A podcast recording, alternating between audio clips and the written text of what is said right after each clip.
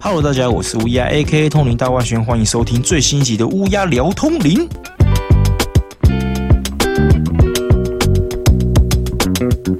嗨嗨嗨！今天录音的时间呢是二零二四年的一月八号，一月八日。非常感谢大家持续的收听我的节目，在这个非常非常非常忙碌，加上更新的次数非常不正确，也非常不稳定的情况之下，好不好？感谢大家，感谢大家。好，那进入二零二四年呢，先祝大家龙年行大运，好不好？进入二零二四年呢，我们先稍微的回顾一下二零二三年，也就是通灵王的二十五周年。大概发生了什么事情？首先就是通灵王的那个发奋求战记手游的部分呢停掉了，这部分我非常非常非常的难过，因为我真的觉得非常好玩呐，好不好？通灵王的手游每天将如影随形的打开来游玩，其实我已经早就习惯了。毕竟通灵王没有其他的游戏，好比说 PS 五、PS Four 或者是 Switch 之类的游戏完全没有。但是我至今还是非常的期待，我给通灵王很大的信心。再来呢，也就是花。片动画，今天一月八日，明天一月九日就开播，好不好？明天一月九日，《通灵王》花片动画就开播，所以请大家，不管你要用什么频道，不管你要用什么手段去看到《通灵王》花片动画，我都非常非常非常非常非常的推荐大家一定要看。而且这一次是做季的，也就是说这次就一到十三集而已，或是一到十二集，我有点忘记了。但是它压缩的集数相对品质会增加，好不好？我给予一个肯定，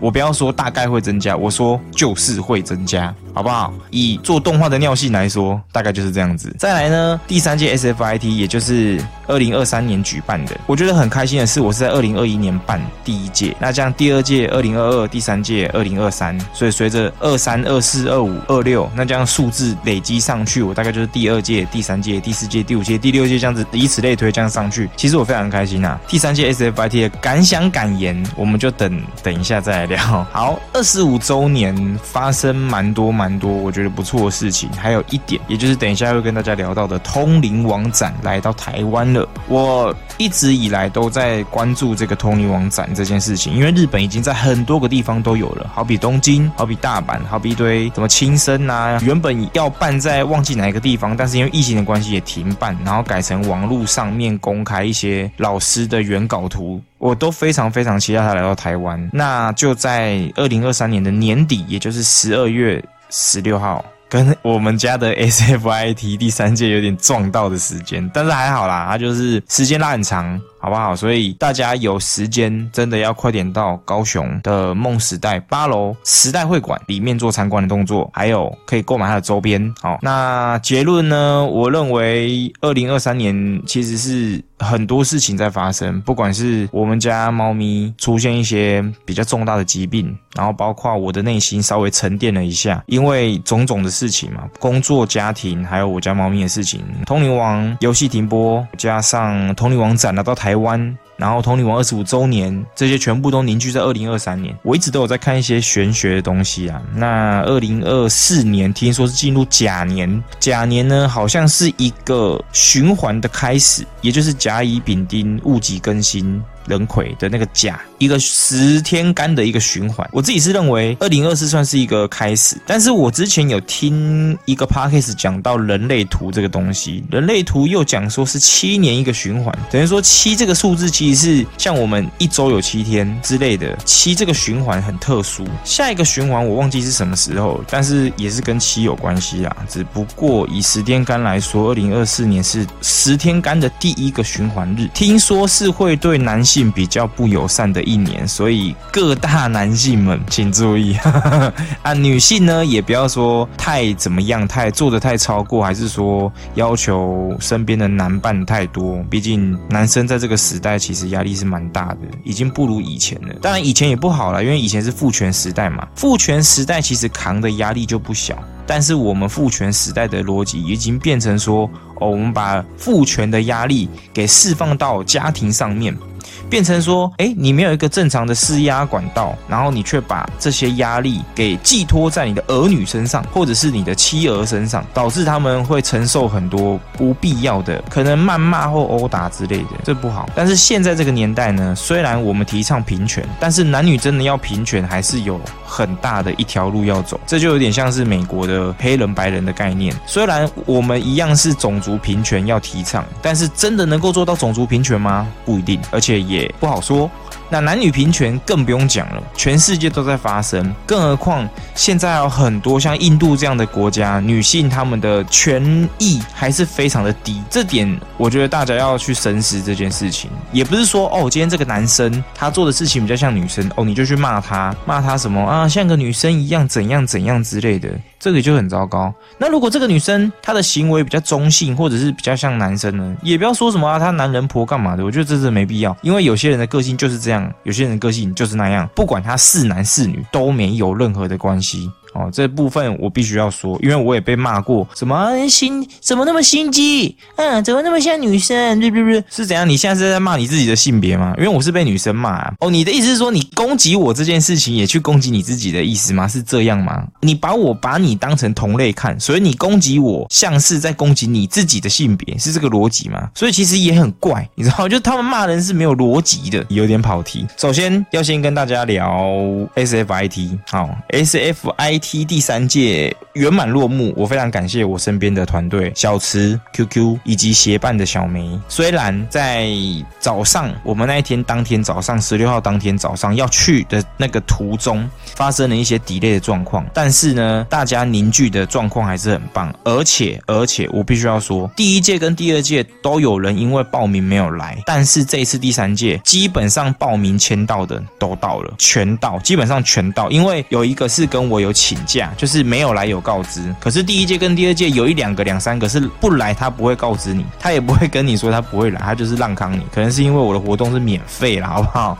所以第三届我很感谢参与的每一个人都非常的非常的开心。然后活动上来说，其实也蛮弹性的啦。我个人是认为现在我办的 SFIT 通灵童话会这个东西，已经变成有点像是通灵王粉丝们的尾牙活动。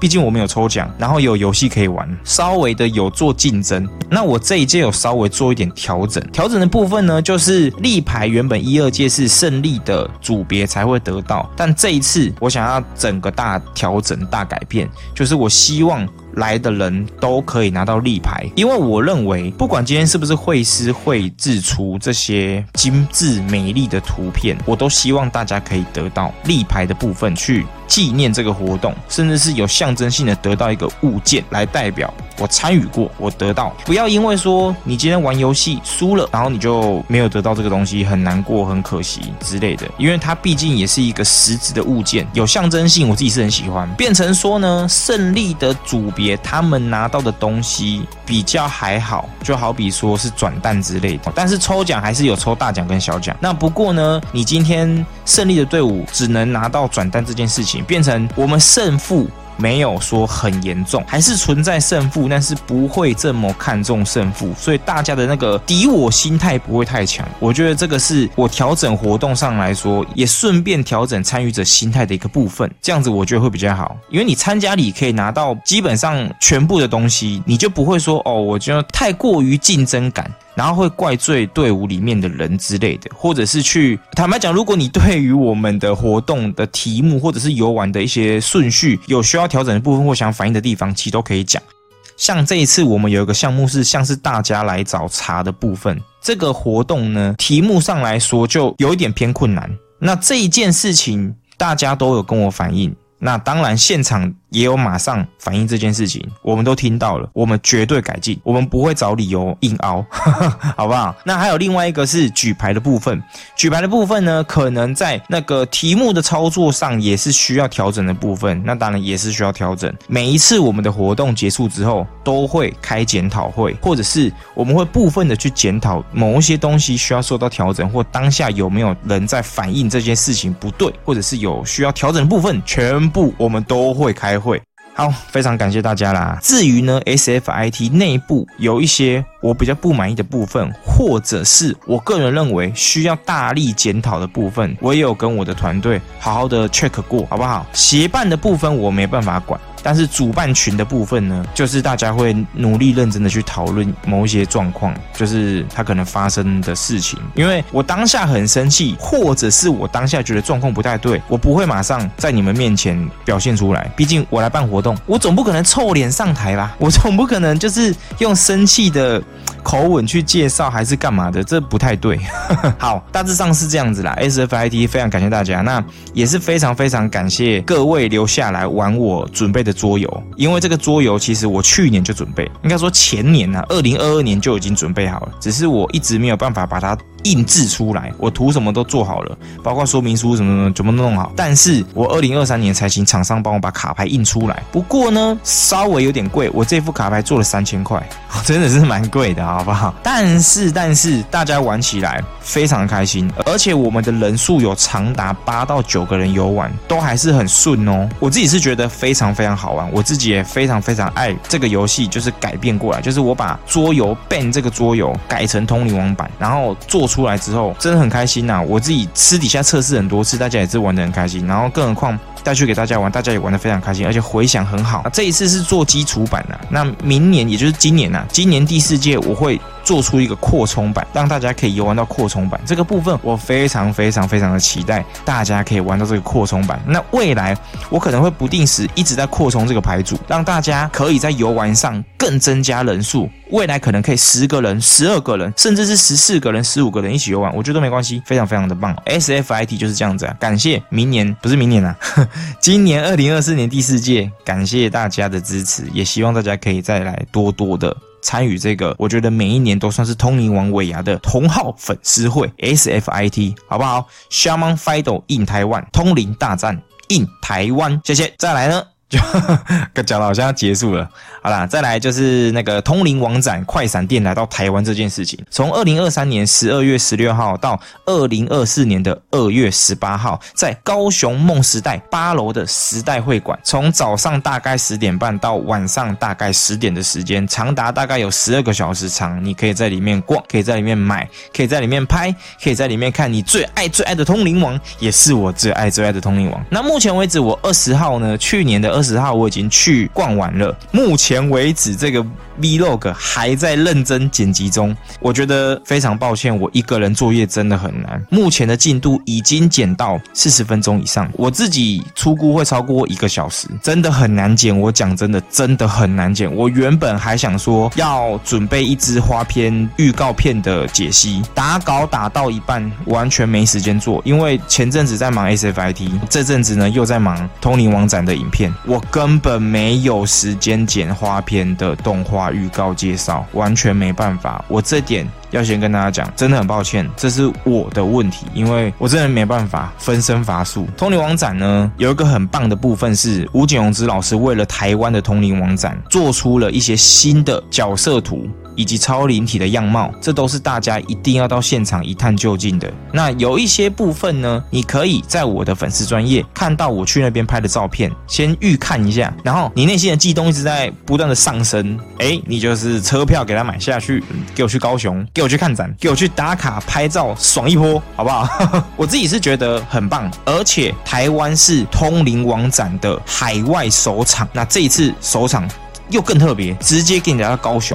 高雄基本上都算是第三场或者是第二场，但是高雄这一次竟然是第一场，而且你不用在外面的那种摆设的地方，而是在百货公司里面，你可以逛展，你可以吹冷气，你可以吃饭，你甚至还可以去逛其他东西。它楼上有秀泰影城，你逛完通灵王展，我说哎，我有点想看电影，那就去看电影啊，或者是你也可以看完电影。哎，我再来逛通灵王展，那不是很棒吗？哈哈哈好好好，OK，通灵王展，我自己非常非常兴奋，我边拍边很开心，而且我其实去之前我超级无敌紧张的，我真的是不知道说通灵王展该怎么拍，但是我一到那边，我就完全知道我要怎么做，要拍照，要补画面。要补流程，要介绍商品，介绍看板，介绍每一个区块有什么东西，我真的是满脑子都是通灵王，没有在开玩笑。我虽然拍照，虽然要走近位，要想拍摄画面，要想每一个近位的部分，但是我应该是最享受这个展览的人了，不是买东西这么简单。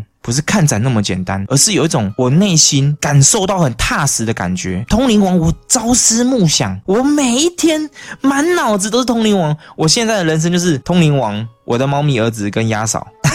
OK，不管谁排第一、第二、第三啊，无所谓。但是通灵王在我的人生中已经占有一席之地了。我可能没办法无时无刻的关注通灵王，我可能没办法无时无刻的记住通灵王的每个细节，我可能也没办法无时无刻的把时间花在剪辑上，把。通灵王的这个频道给他经营起来，但是我必须要讲，我满脑子都是通灵王，我一直都在想他的事情，就是我一直不断的觉得通灵王改变了我很多。我最近在听那个唐唐强的 podcast，然后有认真在研究宫位，就是星座的宫位这件事情。那我发现我的十二宫有三有有三到四个，我有点忘记了，这个代表什么？唐启阳老师说，十二宫很多的人呢。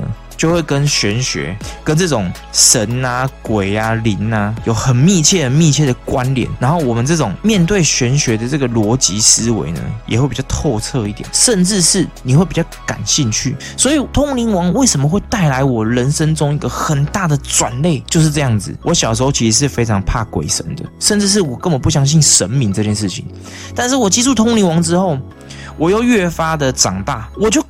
越是感觉人灵鬼神这些东西全部都是贯穿的，通灵王完全体现告诉我这件事情，而且它里面的故事架构也告诉了我很多很多，我必须要去学习跟看待更重要的人生契机，这个东西真的太重要了。所以通灵王展我还是非常推荐大家去看，大家去欣赏，或者是大家去现场拍照打卡留纪念。我其实不知道他到底会不会到台中或者是台北，我是希望会。那我问现场的工作人员呢，他们是说没收到消息，但我认为是会啦，毕竟这么大的一个展，那你没有到台北有点可惜。你在高雄，其实我说人潮要很多嘛？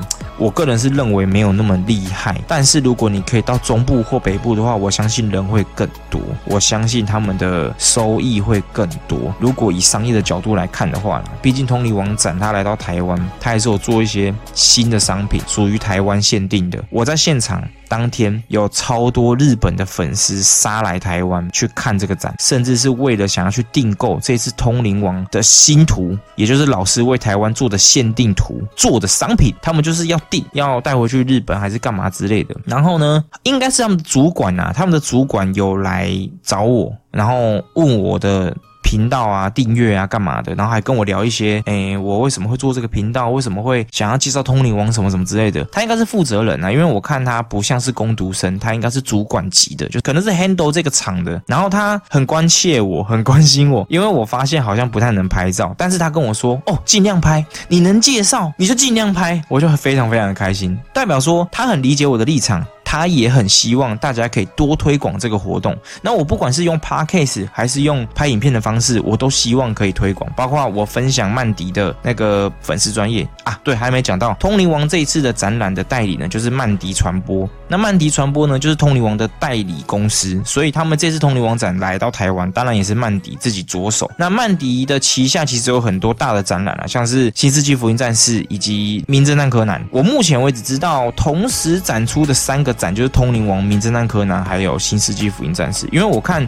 曼迪传播的粉丝专业有很多很多这些照片，都是有关于这三个展的画面，包括商品也是，所以他现在应该是主力在推这三个展。那也有可能一件事是，我不知道中部这边有没有另外两个展在展出，但是我在想，说不定他们预定是等到《新世纪福音战士》跟《名侦探柯南》这两个展撤出台北之后。他们可能往南部走，可能往台中、往台南，或者是往高雄。那通灵王展呢，就可以推往上，也就是往中部、往北部走。所以有点像是说，那边先展这个，那我们这边先展通灵王。那那边的展出的东西移开之后呢，我通灵王再过去那边展的概念，我自己是觉得是这样的感觉。然后我最后，因为我在去之前呢，就听到说他们有两个东西是那个满额礼。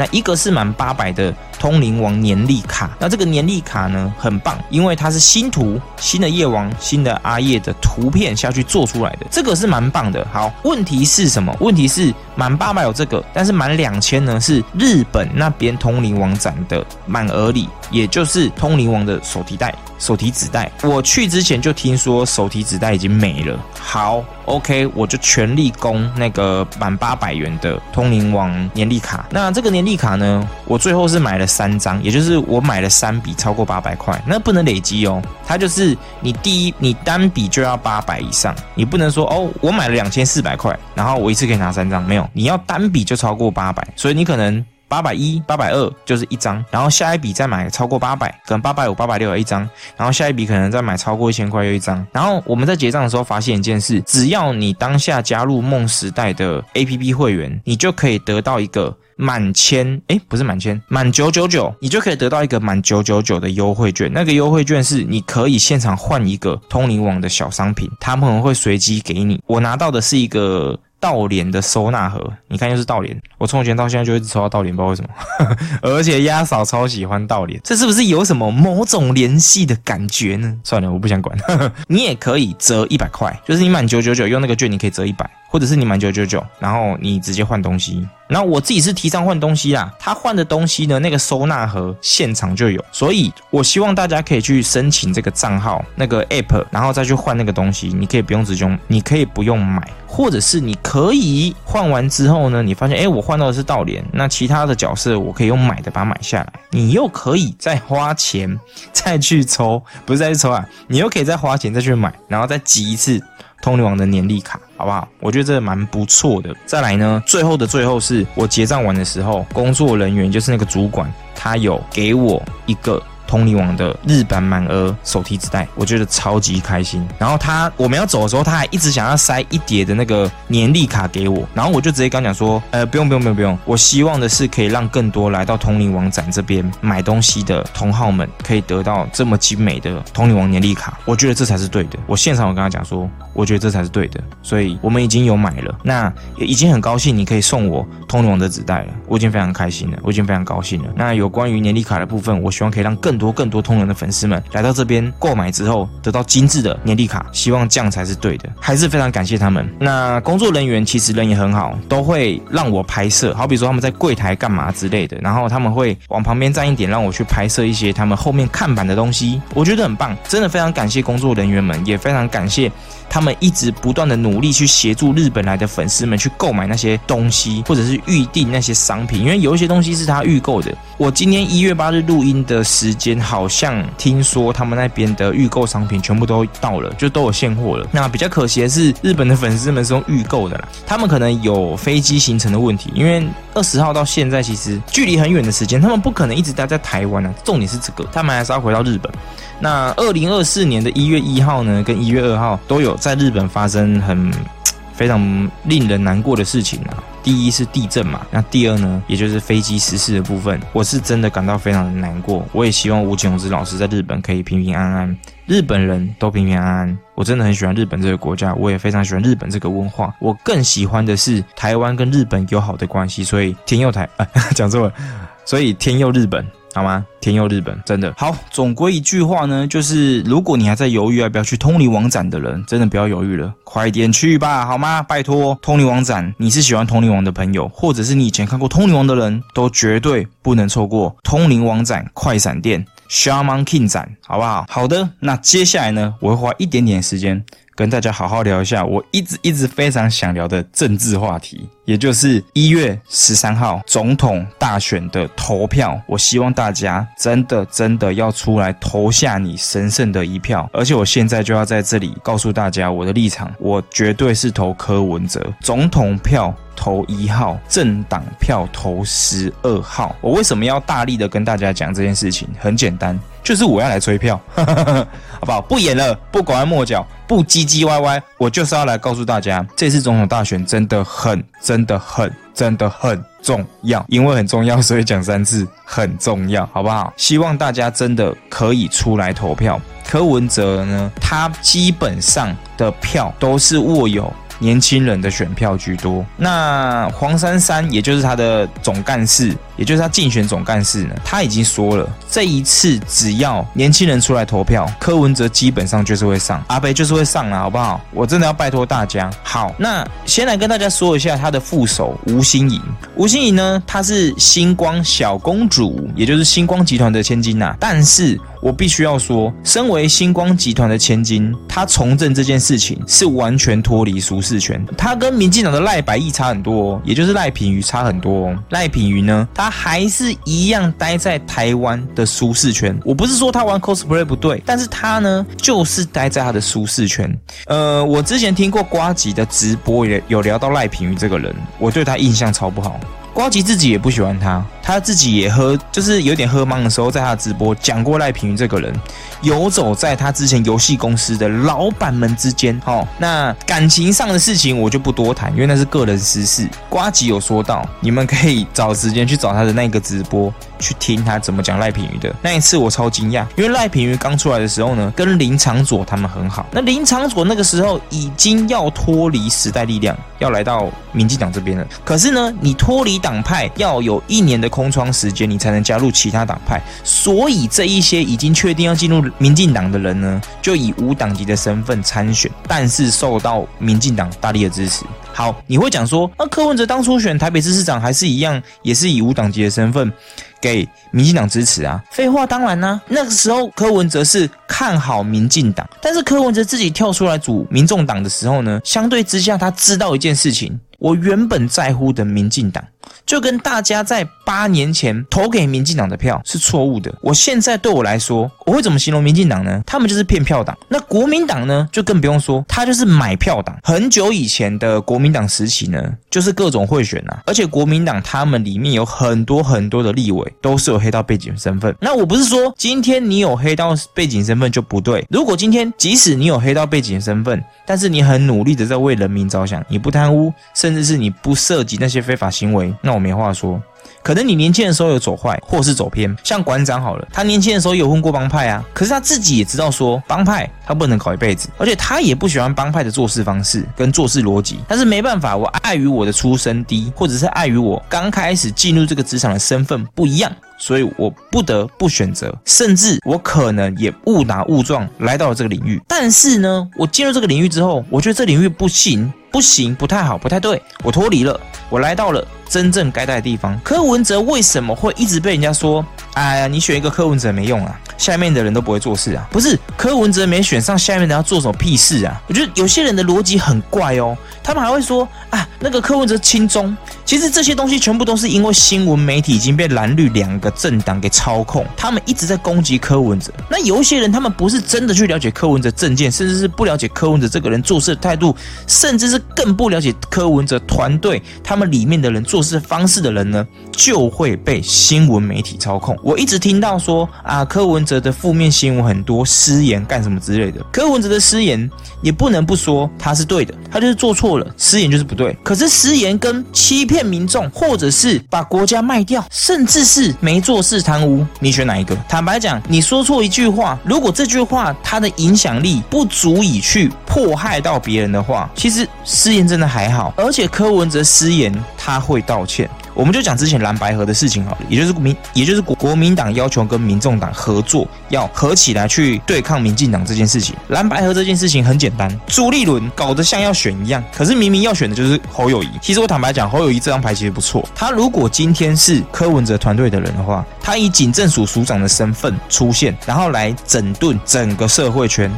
以柯文哲的方式去整顿的话，其实侯友谊这张牌非常非常好，但这张牌呢就被国民党给拿走了。好，你这个不能不说，可能侯友谊在当警察的时候，他私底下跟国民党的人就很好。之前也有传出他在中国大陆那边瞧一些事情的一个小道消息。侯友谊他还是有他的人脉存在，毕竟他走到这个位置。他还是有他的资质存在哦，这个不得不说，这张牌就是好啦。可是被国民党拿走了，哦，没话说。但是，但是，但是，但是，民进党他们打的是什么？他们打的是柯文哲失言这件事情跟丑女这件事情很严重。可是失言这件事情跟贪污跟说谎又有差。为什么柯文哲会失言？柯文哲他很认真的在讲实话给大家听。那实话终究不会是中听的话。我，我真的要讲，有时候你讲实话出来，它不会这么好听，但它是真实存在的问题。那你希望的是一个整天跟你说谎的政客呢，还是会说错话？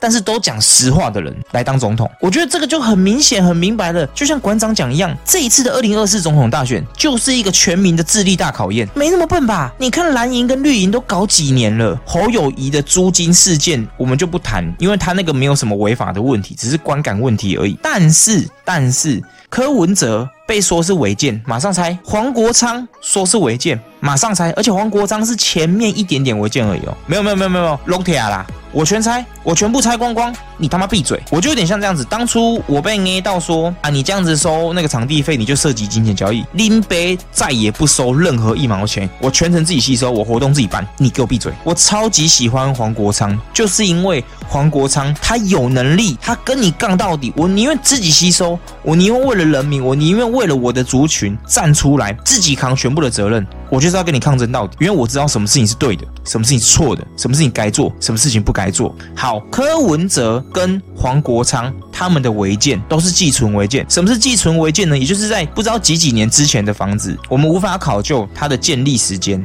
那它就叫寄存违建。寄存违建的问题存在一个问题，就是它可以不用马上拆，它就是安排到再拆。可是安排来可能都几百年过去了，所以你说寄存违建要拆，不用。但是柯文哲知道自己要选总统，黄国昌知道自己要配合柯文哲选部分区立委，他们能拆就拆，我全处理掉。而且柯文哲跟黄国昌的房子都是他们的家人留给他的。你会说，哎，那赖清德也是啊，赖清德的公寮也是他的家人留给他的啊。但是，但是，但是，公寮你要改建要修缮。没有问题，卫星图已经照出来，你旁边就是多出来，那个都是新盖的，那个不是你这间房子原本就存在，我修修补补把它弄干净，不是，它就是新盖的，然后你还在凹，没缴钱。偷盖房子，你就是被查到，你大方承认，你拆掉，我们没有话说。不是能凹就凹，能闪就闪。讲到能闪就闪，我来说一下证件发表会的事情。证件发表会，我真的是快要笑死。我们先不要讲副总统，我们就讲总统就好。总统证件发表会，赖清德跟侯友谊两个隔空交战，能骂就骂，能攻击就攻击，话题能闪就闪。只有一个柯文哲认真讲证件，这是第一场。第二场的柯文哲呢，他。也有稍微攻击到另外两个人，是因为他要讲的证件就跟这两个人有关联呐。那你们做不好的地方，我点出来，我相对上就是会攻击到你们嘛，力道轻重的问题而已。好。再来就来到辩论会了，辩论会更好笑。侯友谊他们国民党就是想要弃保，什么叫弃保呢？弃柯文哲，保侯友谊，战胜赖清德。现在国民党不管怎么样都在操作这个东西。副总统的辩论会的时候就是这样子，赵少康完全没有在插小吴心怡的，他就是一直在隔空去站萧美琴。萧美琴是我先讲一下啦，赖清德是民进党的后后那个总统候选人，提名候选人。那他的副总统的提名候选人呢，就是萧美。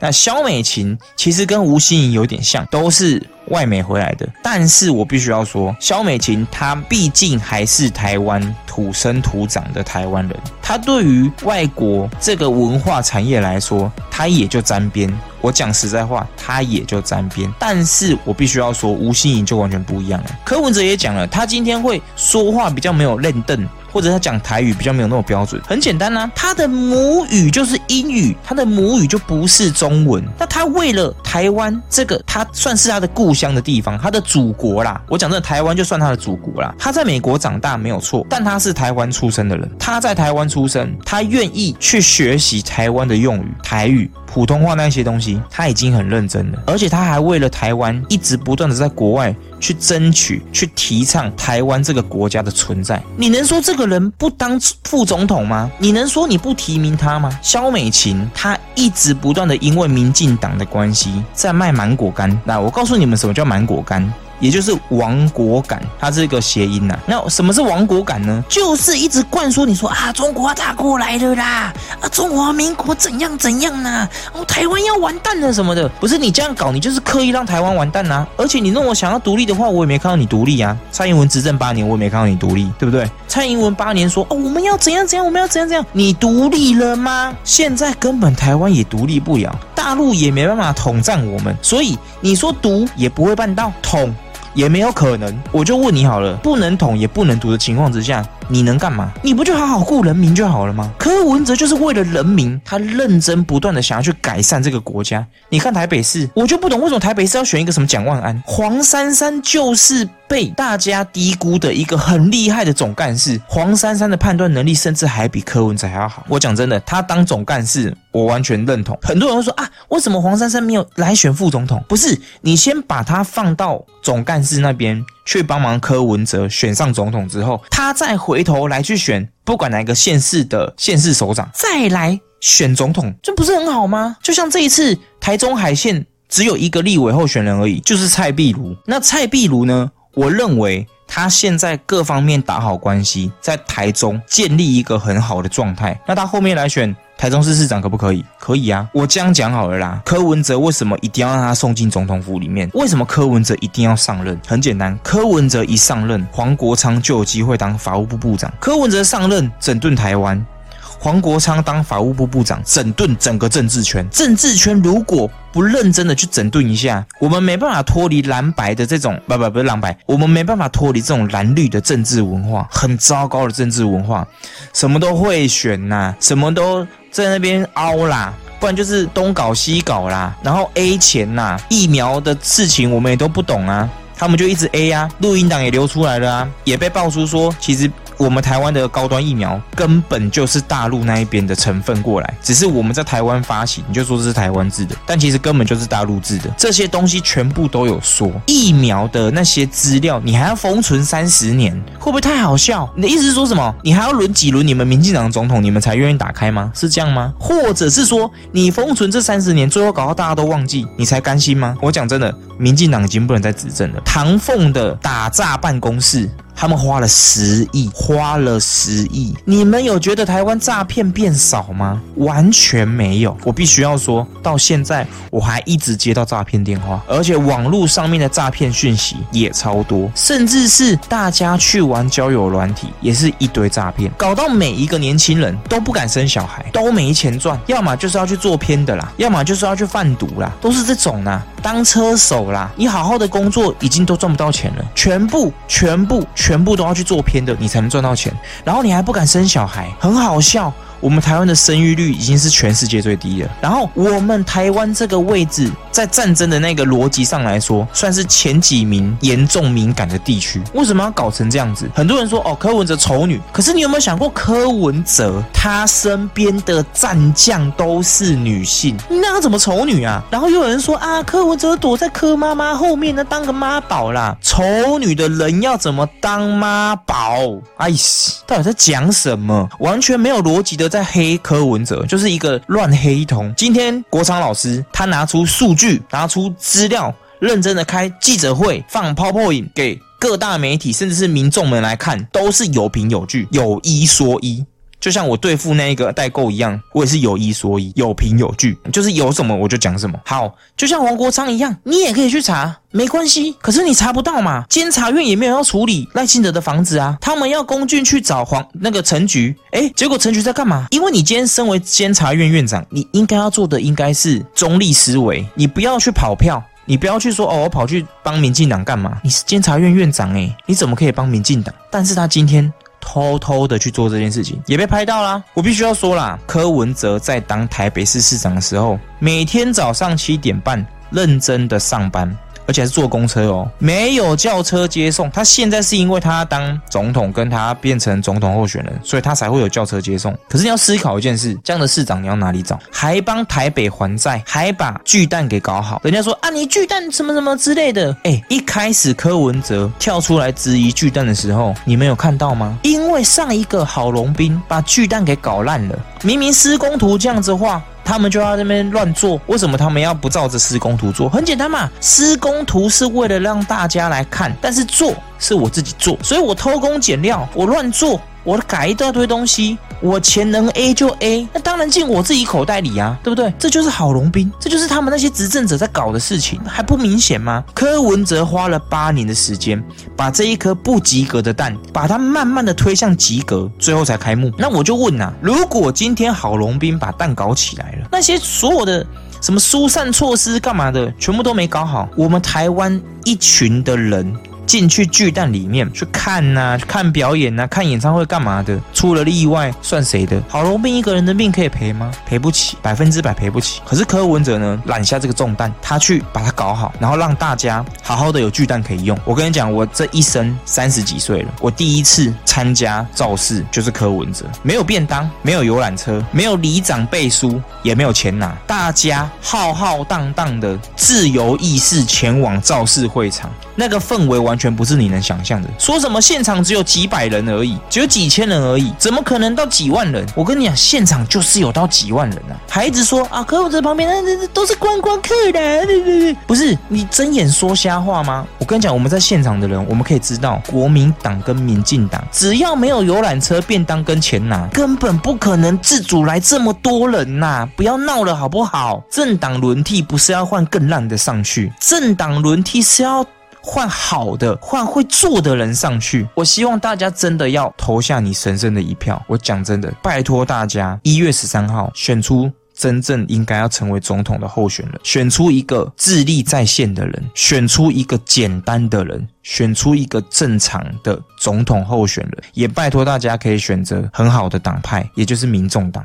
民众党的人真的都很有实力，不是那些整天在那边跟你说说三道四、口枪舌战，在议会喷口水，后面躲着数钱的人呐，不是这些人呐。你看一下苏贞昌，你看一下之前国民党的那些大佬们，每一个老的跟什么一样？你确定他会做事吗？你确定他真的在干嘛吗？没有，偷情的偷情，贿赂的贿赂。开闸报的开闸报，A 钱的 A 钱，没做事的没做事，整天说考察，但是都出去玩的出去玩，都是这种人呐，超夸张。可是柯文哲完全不是哦，就看一下艾丽莎莎那支影片，就知道柯文哲一天有多辛苦。幕僚们都这样说，而且吴欣怡也是，幕僚们都说吴欣怡就是一个很有朝气的副总统候选人，而且每天吴欣怡都对他们的那个幕僚很好，幕僚会帮吴欣怡背书。你说啊，那个每个政党都蛮会帮自己背书，那。那个感觉差很多，你一般人民就看得出来，而且吴欣怡她是一个很亲民的副总统候选人。你看小美琴，你看我们的那个赵贝贝、赵少康，会那么亲民吗？不会嘛，对不对？他们都是权贵出身，他们不会那么亲民。但重点是，吴欣怡她虽然是权贵出身哦，但她也是资深到美国去那边生活，一路一脚印的从基层打上来。我不是说，哎，我今天是我今天是星光小公主，所以我要当星光的董事长还是干嘛之类的？没有，我认真干议员，我认真干委员，我在国外帮台湾。发生，可是小美琴不是逻辑哦。你说她她是那个什么什么台台台美大使什么的，你在那边也是吃香喝辣啊，你别以为我不知道啊。你说你在那边能干嘛吗？你没干嘛啊。讲坦白啦，你们以前有常常看到小美琴的存在吗？没有啊。你是台美，你是台美大使哎，那你也没出来干嘛？那赵贝贝就更不用说了。他是中广董事长哎，你能说赵贝贝他的生活不多彩多姿吗？不滋润吗？一定嘛！我跟你讲啦，一开始吼蓝白河的时候，他们一定没有想到要选赵少康啊。其实国民党这一次根本不会选赢啊，一看就知道根本不会选赢了。你看一下柯文哲造势现场的人数，而且我当下录音哦，柯文哲已经是成为第一个的台湾政治人物 YouTube 频道破百万的人了，破百万的频道了，真的是恭喜柯文哲。他们媒体打。压到柯文哲已经只能用自媒体的方式去宣传自己，我觉得这这个也不免俗，年轻人会比较多。那有种你们就开放媒体，让柯文哲去进驻，然后让他去宣传自己。那老人票他也会拉到。柯文哲为了台湾一直在调整很多的部分，而他现在做的事情跟他想的事情，已经是他觉得他是总统，所以他在做的事情跟他在想的事情了，完全不是。呃，我只是想要选赢而已，干嘛的？国民党跟民进党就是永远都只想着要选赢呐。柯文哲他讲的东西都很实在，他不管从哪个层面哦，他都关心到，他甚至也了解到。但是民进党的赖。新的就不是这样子，为了他的房子哭，然后呢讲的东西都是啊，我们要独立啊，我们不能把台湾卖掉啦，大陆怎样怎样啊？你真的有在讲什么证件吗？没有啦。你就是在卖芒果干呐，卖好卖满呐。从证件发表到辩论发表，全部都是卖芒果干，包括。你造势也在卖芒果干，我看到很多阿公阿伯他们挺赖清德，全部都是在讲什么啊？这个不会卖台啦！我跟你讲啊，这三个人哦，不管是谁当上总统都不会卖台啦，因为也卖不了啦。哎，两千三百万的人都在看你，哎，你怎么敢把台湾卖掉？你觉得你把台湾卖掉，你能够怎么样吗？而且你觉得你把台湾卖掉，其他的国家肯吗？你在地理位置上你就不能做这件事情，你怎么可能会卖台湾呐？柯文哲不是亲中。柯文哲主张的是，我们可以沟通，但是如果你要去争强夺利的话，诶，我们台湾的政治立场没有要这样搞，那他是不是很明白的告诉你一件事？我们没有要卖台，我们也没有要去什么啊亲中亲什么中？大陆有非常非常多的科技文化，其实都比我们台湾还要好。我们台湾已经停滞不前好久好久好久了，还在自以为我们是亚洲很厉害的亚洲国家。没有，我们台湾很小，非常的小。那时候 COVID-19 的时候，武汉肺炎的时候，我们其实以总人口来讲，去看一下那个确诊的数字，我们的我们的比。百分比是很高的哎，可是我们只啊啊外国人呢，他们呃几万几十万在死掉，我们台湾只有几万人在确诊，几万人在死掉而已。可是你要先把总人口放进去看它的占比百分比是多少嘛？我们台湾的百百分比很高，外国的百分比很低。如果今天我们台湾的领土也很大的话，或者人口也很多的话，我们根本控制不了啦。我们可能台湾已经死一半以上的人了啦，你知道吗？这个才是最好笑的。但那时候郭台铭要帮我们进疫。苗进来，民进党在挡，一直挡，不知道挡什么东西啊！最近的那个录音档出来啦，为什么要挡？很简单嘛，就是在炒股嘛，就是在炒股嘛。之前打高嘉瑜的那个男友也去馆长那边爆料过啦。呃，我因为打高嘉瑜被查出我的户头里面有政治现金六千多万，那也只是我一个人被查到而已，因为我就是人头户，很多人都有很多的人头户的钱呐，那全部都是股票洗出来的嘛，我不可能在一个账户里面放那么多钱，我就分批放嘛，不就？是这样吗？国民党就更不用说了，他们今天会选到这么烂，原因很简单，他们贪污腐败太严重了，所以搞到他们党产也没有了。你说国民党是不是一个是不是一个什么民族大党？他是啊，可是搞到现在，我目前为止个人这样看下来，只剩下徐巧心有用而已，其他我都觉得没屁用。如果徐巧心他的脑子或者是他的立场，可以站得更足的话，他去民众党那边，或者是未来要弄一个联合政府，他也可以把民众党以外的党派的人给召集起来，好的人真的没贪污的全部找起来。那我先讲一下，为什么黄国昌进入法务部是绝对要的。他如果没有大杀四方的话，你要怎么去过滤那一些有问题的政客？你要怎么去过滤那一些有问题的政治家？每一个都肚子里面都坏水，动不动就想搞贪污。柯文哲八年台北市市长。公开透明记录会议记录，蒋万一上任，原本还跟你说哦，我会保留会议记录这个东西，结果嘞，现在你有看到吗？没有了嘛？取消会议记录，早上七点半不开会，然后东西都不透明了。为什么？国民党又要开始他们的一贯手法了，就是贪污，就是搞栽赃。那民进党就不用说了，民进党就知法犯法嘛，他甚至是知法玩法。什么叫知法玩法？我知道法律要这样，所以我就弄一套。配合这个法律的东西去洗钱，然后你骂他，你说他这样不对，他就说：“哎，我合法，合法炒房，合法不缴钱吗？合法逃漏税吗？”现在是民进党都要搞这个就对了。我真的觉得吃相太难看了，太难看了。前瞻计划八千四百亿，你钱花到哪里？不要说什么啊，民进党这八年也是一直在给我们钱啊，干嘛的？我们纳税人的钱你还给我们，你跟我说你给我们钱，你到底在讲什么东西？那是我们的钱呢，你没有拿去盖好一点东西，你也没有把我们的。政府处理好，你也没有把我们的宪法、我们的法律弄好，然后你把钱还给我们，然后跟我说你有在做事。蔡英文更好笑，他说我们终于脱离二十二 K，脱离二十二 K 这件事情是本来就该这么做，而且早该就这么做。你把它拿来当你的政绩，不要这么可耻，不要这么好笑。真的好的，没关系，还是希望大家可以出来投票啦。那碍于时间的关系呢，留言这一次要念的比较多，我就先政治讲到这边。接下来呢，就等一月十三号，看我们能不能把柯文哲、把阿贝送进总统府里面。拜托大家，真的总统票投一号，好不好？票投柯赢，台湾会赢。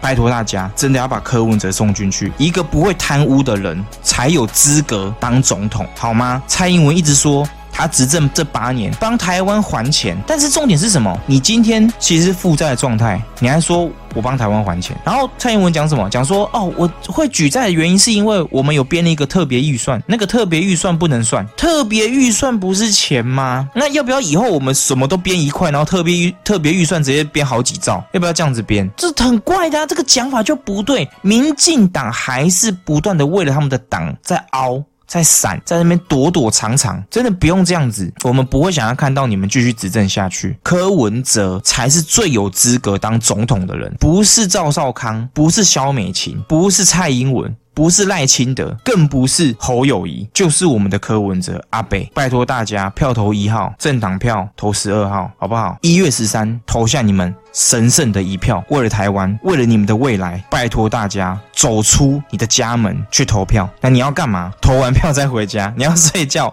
投完票再回家继续睡觉。拜托大家，拜托，拜托，一定要投票，好不好？好啦，抱歉有点激动啊，因为我讲到政治呢，我就有点慷慨激昂。那个柯文哲的那个竞选歌曲，有个叫《温温啊行》，我每一次听，每一次看 MV，每一次唱，我都超想哭的，你知道吗？都是会哽咽那一种。因为我们这种在基层出身的，我们这种平民老百姓，真的已经被这些政客操弄跟玩弄太久了啦，好不好？好啦，先不聊这个了，等投完票我们再继续聊，好不好？我们先进入 Q&A 的时间。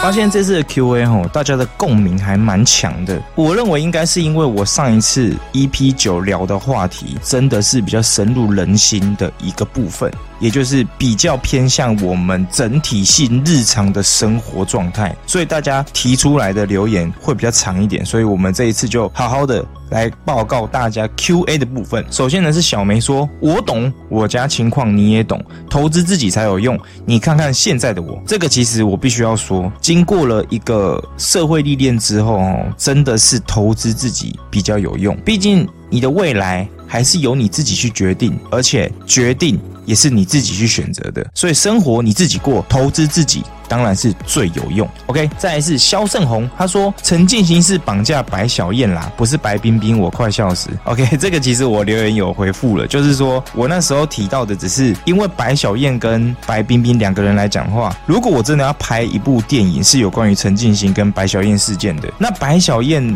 应该就只是出现的时间很少，应该会着重在于陈进行跟白冰冰两个主线。的故事性，那支线的话呢，就会比较像是回顾白小燕的部分，所以戏份会比较多的，应该会是白冰冰呐。不过我们已经有大概在留言的部分解释过了，这点这部分我必须要先讲一下。好，再是哒哒晃，我的老粉丝，他说乌鸦，身为你的老粉，我真的觉得你蛮焦虑的，可能是因为你脑子反应快，一一旦有停顿感，就会觉得人生很无趣。你好像很担心再也没有机会能活了，结果你就把应该要有的休息当做是偷懒的表现，这样对待自己有点太严苛，因为人类是需要休息时间及放空的。我想你如果穿越变成麻仓叶。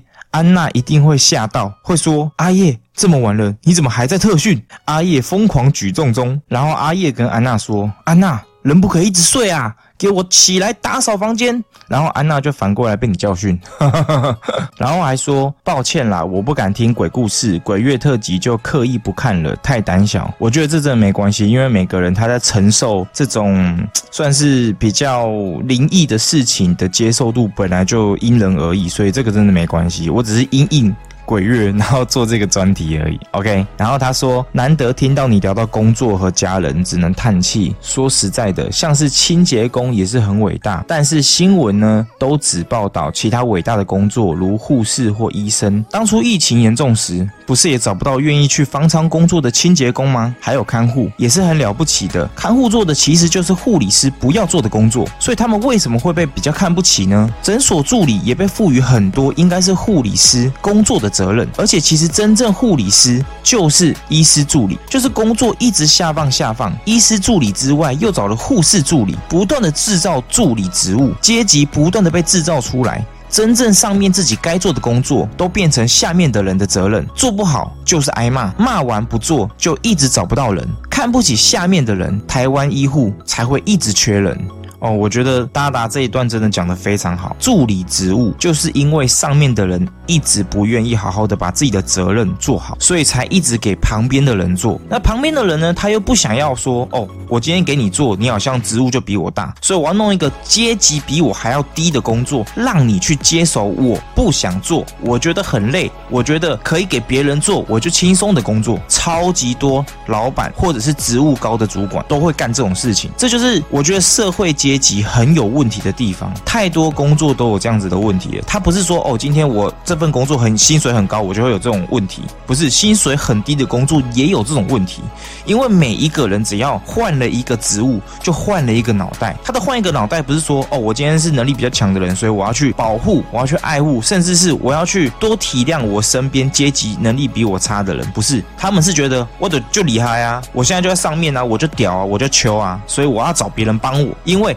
你。阶级比我低，你就是该帮我。但其实根本不是这个样子的。我觉得达达这一段真的讲的非常非常好，而且因为 COVID-19 武汉肺炎的关系，导致我们更厘清、更看清这些事情。我不是说护理师不好，我也不是说他们都不 OK 还是干嘛的。很多时候，平常你其实没在干嘛，或者是你其实领了很高的薪水。真正国家需要你的时候，职务需要你好好去做的时候，你不要抱怨这么多，不然你就不要做，最后就会变成这个样样子。好比。说很多护士之前有在讲，包括我之前交的一任女友是物理治疗师，他们一直不断的在哭腰说他们很累干嘛的。可是你有没有思考过，你一出社会，你的薪水就是别人的可能两三倍高，那真的需要你去认真努力去贡献你职务上面的能力的时候，你为什么一直在靠背？你为什么一直在抱怨，而不是想说现在大家都需要你，现在大家都很认同你的能力去完成你该完成的事情。可是你因为钱。多钱少，你就看清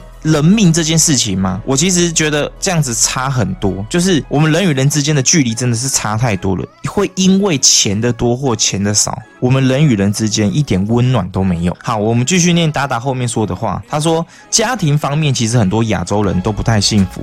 乌鸦，你已经很有自己的想法了。像我还被因为阿妈没人照顾而被绑住。刮胡，虽然我也是省房租，然后他说。我家基本上更烂，更让我抓狂。我已经学着不去看自己家的人了，因为常常看着缺点，真的会忘记人生还有很多的恩赐。哇，我觉得他这一段也说的蛮好的。只能说家家有本难念的经呐，就是其实这段时间我也认识更多人的家庭生活是长什么样子的，有的真的蛮离谱的，就是比我还要夸张。那有的呢，真的比我还要幸福很多，就是每个礼拜。都在跟家人出去玩，对，就是有这种人。那你说羡慕吗？也不用羡慕。我讲真的，不用羡慕，因为他们可能得到了，但他们也缺乏了。那我们可能失去了，相对可能我们也得到了。我不能说有些事情是绝对，但是我大多数身边的朋友，他只要家庭观比较重，那他其实自己不太会独立，他的独立思考能力是丧失的。但是呢？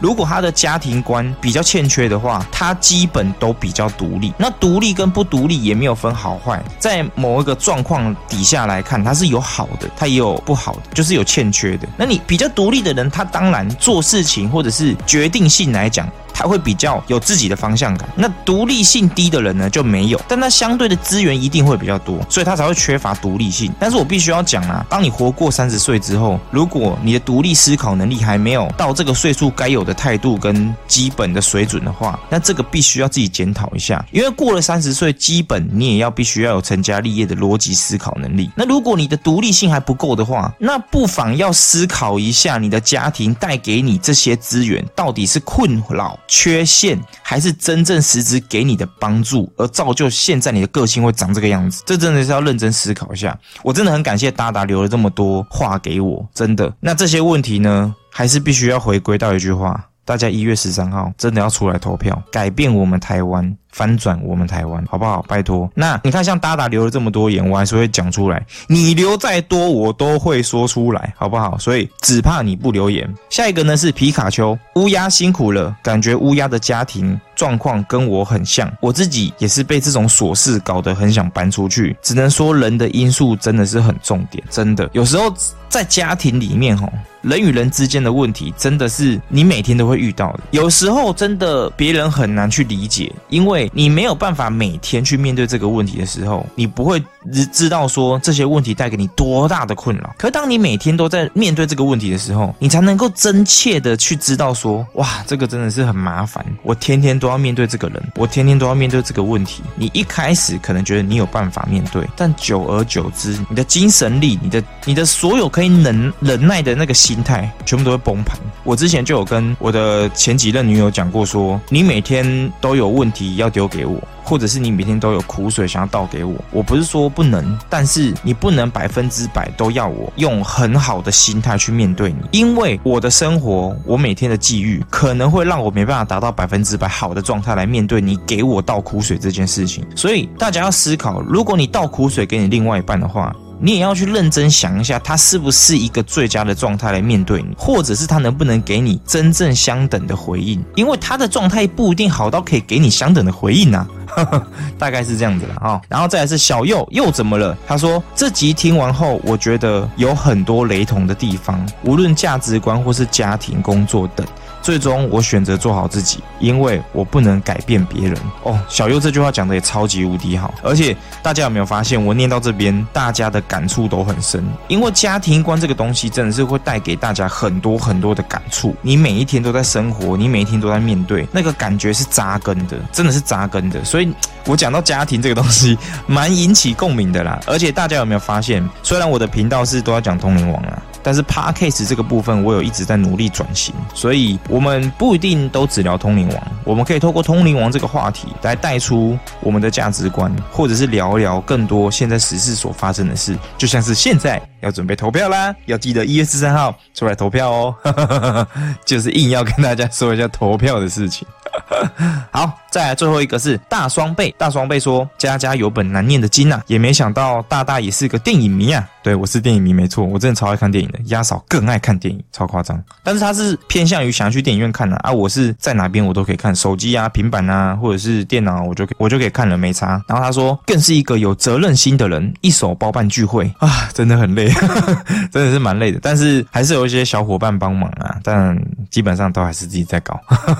好，他说就为了一群志同道合的朋友而办同。而办活动，也为了自己所热衷的事而办活动，重点是又自掏腰包。现在这个社会很少有你这种人，真心希望有更多的人可以看到你的频道，也期待下一次的影片。非常谢谢大双倍，真的是双倍的感谢，双倍的支持，双倍的满足，真的是大双倍，真的是感谢你这样跟我说了，因为只能说一路这样子努力过来，为了自己想做的事情。不断的在生活上拉扯，其实经历了很多苦难，包括那些黑粉啊，或者是之前一样喜欢通灵王，但是现在已经跟我算是走完全反方向路的人啊。其实失去他们一部分，我是难过的。但一部分呢，我也庆幸我看清很多很自以为是的人。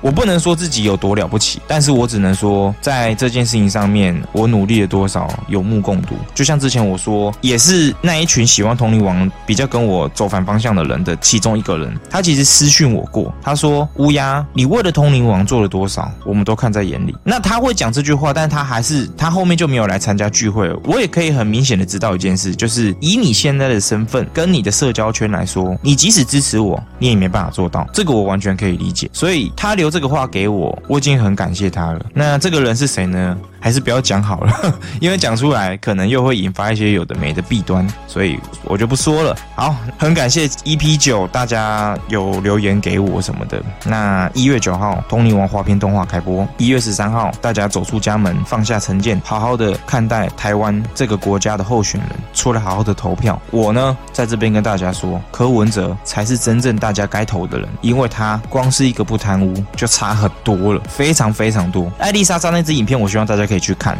他去参加了一个青年创业活动。他只是刚开始的时候出来讲个十到十五分钟而已，但他私底下做了超多功课，因为他觉得青年创业这件事情是国家未来很需要的，而且也是改变年轻人很重要的一块环节，所以他非常认真的在为我们年轻人着想。那他推出壮世代这个东西呢，其实也是为了说老年年人他们可以有心去辅佐年轻人这一块。有实质上面可以做到的部分，所以他推出壮士在这一块。但我相信这一块也会就是跑掉很多老年人的票啦，因为毕竟他的老年他老年人票这件事情其实本来就偏低。可是我必须要说，年轻人真的要出来投票，才有办法让真的有在为台湾做事的柯文哲上台，好好的用总统这个位置改变台湾，翻转台湾。那通灵王展的 Vlog 我还在剪，我希望大家可以稍微等我一下，因为真的很难剪。真的很难剪，我也想要快点把它剪完。除了难剪以外，我自己还有私生活啦。那私生活有时候会影响我在创作这一块的时间。好比说我的工作，我的工作已经算是很弹性，因为我是一个装潢业务。但是呢，有时候工作一来一忙就是两三天。那这两三天可能我能一天能够挪出来剪片的时间是一小时，一小时到底能剪什么？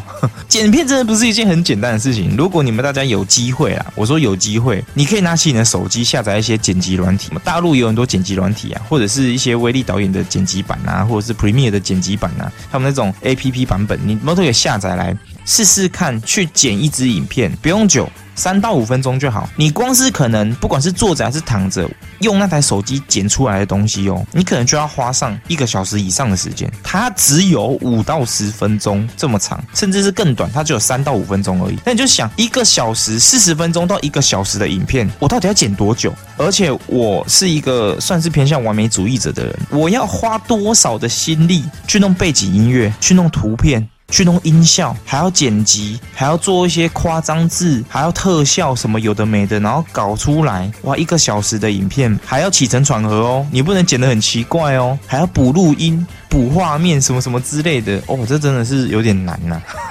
所以希望大家可以给我点时间呐，一人作业真的没办法做这么快。我知道其实有些人呢，他们会用很不是很友善的方式催我，就是出片这件事情。其实我没有在怪谁，我也没有觉得怎么样。但但是我希望你可以理解到说，在交换位置的情况之下，你自己有没有办法做到这件事情，甚至是你要去理解这件事情它是不是一件容易的事情，你再来去强压施压这些想法在别人身上，我觉得这是蛮重要的事。OK。